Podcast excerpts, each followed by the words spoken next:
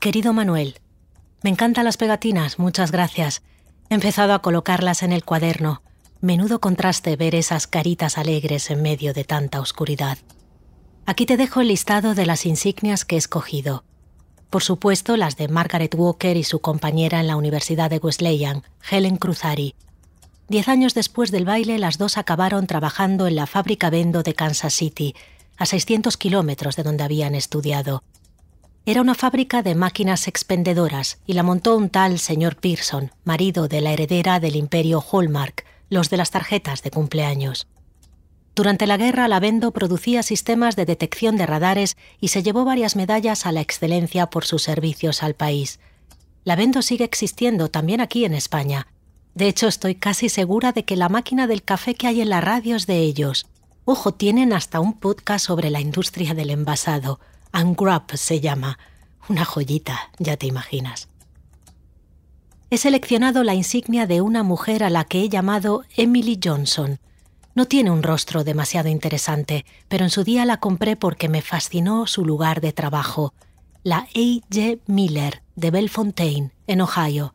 Es una empresa especializada en automóviles de servicio de gran lujo, coches fúnebres sobre todo, aunque también ambulancias o vehículos para bodas. Tienes que ver las cosas que fabricaban, una pasada. Escogían las mejores carrocerías, Cadillac, Chrysler, Chevrolet, les colocaban un chasis especial de acero y madera y luego añadían todo tipo de detalles, caoba de Honduras, terciopelos y sedas orientales, manivelas cromadas. La gente los llamaba los Cadillac de la muerte. La joya de la corona de la Miller era el Catedral, un enorme coche fúnebre con ventanas que imitaban a las de las catedrales góticas y que incluía el Miller Music Master, un tocadiscos con amplificador y dos altavoces capaces de aportar banda sonora a cualquier entierro. Te adjunto fotos, ya verás qué barbaridad. Durante la guerra, Miller colaboró con el ejército produciendo planchas de aluminio para los cascos de las naves. Incluyo también la de un tal D10C6, un hombre que trabajaba en la fábrica de gafas American Optical Company de Southbridge, Massachusetts. Esta fábrica la fundó William Beecher y lleva casi dos siglos siendo un éxito. Te adjunto la foto de uno de sus viejos carteles publicitarios hecho por el mismísimo Norman Rockwell. En la AO se inventaron las gafas polarizadas y el famoso modelo Aviator que usa De Niro en Taxi Driver o que llevaba siempre Kennedy. Biden no, él usa ray en la Primera Guerra Mundial, la IO inició una colaboración con el ejército estadounidense que continúa hoy en día. Todos los soldados llevan sus gafas. Al parecer, durante la Segunda Guerra, cuando trabajaba allí ese enigmático D-10C6 de mi insignia, el ritmo de trabajo era infernal. Había que montar no sé cuántas patillas al minuto y solo aguantaban la presión los soldados que volvían mutilados de la guerra, porque no tenían alternativas de empleo mejores y por supuesto mi insignia más preciada, la de un tal Frank Rogers. Es una insignia de la fábrica de cuberterías Wallace Silversmith, considerada por muchos la mejor del mundo. Allí se inventó un diseño, el Gran Baroque, con flores en cucharas y hojas de acanto, que se imitó en todo el mundo. Es más que probable que al menos una vez en tu vida hayas comido con uno de esos cubiertos. Si te fijas en la foto de la insignia entenderás por qué la valoro tanto fue inspeccionada y revisada por el gobierno. ¿Qué pasaría por la cabeza de estas mujeres cuando fichaban en las fábricas? ¿Y dónde dejaban a los hijos? La historia está llena de héroes de guerra, pero de estas mujeres que se encargaban de fabricar piezas claves para los aviones o los tanques, nadie se acuerda jamás. ¿Qué sentirían cada mañana al verse en el espejo tras sustituir los rulos por pañoletas y la manicura por cortes y ampollas? Menudo cambio de chip mental. Fíjate, hasta las medias les quitaron. El gobierno requisó toda la seda y el nylon de las fábricas para hacer paracaídas y tiendas de campaña, y cuando el material empezó a escasear, se pidió a las mujeres que colaboraran con la causa y donaran los pares que tenían en casa. Se colocaron cajas en los mercados y en los grandes almacenes. A ellas que se les había inculcado que salir a la calle sin medias era pecado, de pronto se les dijo que no, que mejor se las quitaran. Supongo que la mayoría acudió a regalarlas con diligencia, aunque a regañadientes. Cuando estudiaba publicidad leí la biografía de Peter Drucker, un visionario que está considerado el padre del management y del estilo directivo de muchas grandes empresas. Una vez Drucker entrevistó a Nicholas Dreistad, el director de la General Motors durante la guerra.